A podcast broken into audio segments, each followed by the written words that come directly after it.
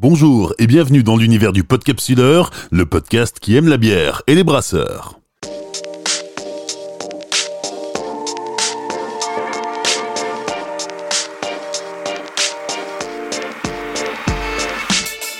Suis Olivier Malcura, je suis journaliste et depuis septembre dernier, je vous emmène tous les 15 jours à la rencontre d'acteurs du milieu brassicole.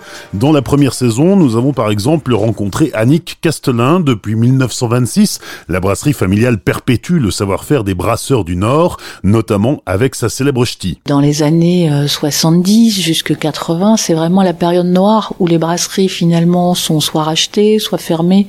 Il y a les brasseries industrielles qui ont beaucoup investi et qui sont capables de faire de la bière à très petit prix.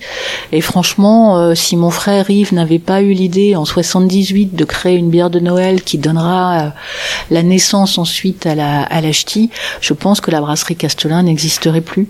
Mais là, grâce à cette bière, on va dire, qui est une bière beaucoup plus forte, une bière de dégustation, on a commencé à arriver sur un marché de bières de plaisir et d'avoir notre bière qui soit appréciée, dégustée. Et c'est grâce à ça que la brasserie existe encore aujourd'hui.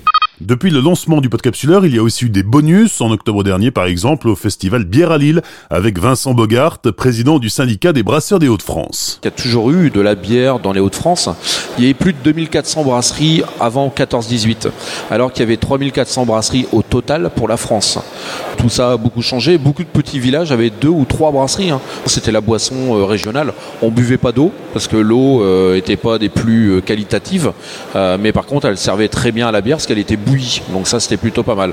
Et puis les brasseries forcément ont disparu avec la première guerre, les pillages de cuivre, la population, le savoir-faire aussi a disparu.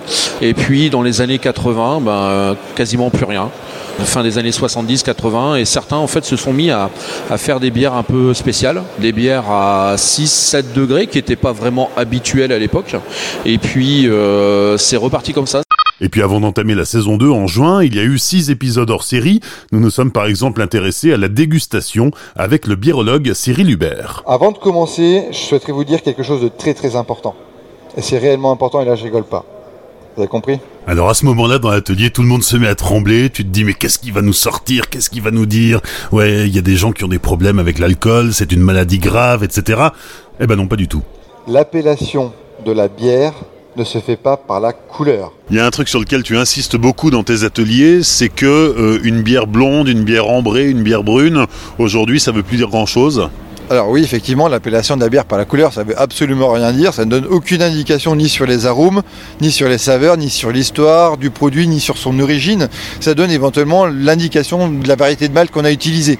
Par quel épisode commencer mon podcast? Peut-être par le numéro 11 de la saison 1, consacré à Daniel Thirier. Ce brasseur du Nord a créé sa brasserie en 1996.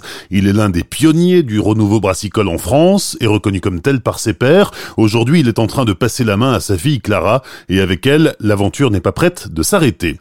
Retrouvez le podcapsuleur sur les différentes plateformes de téléchargement et pour découvrir les brasseries visitées en images, rendez-vous sur les réseaux sociaux du podcapsuleur, Facebook, Twitter Instagram. À très bientôt.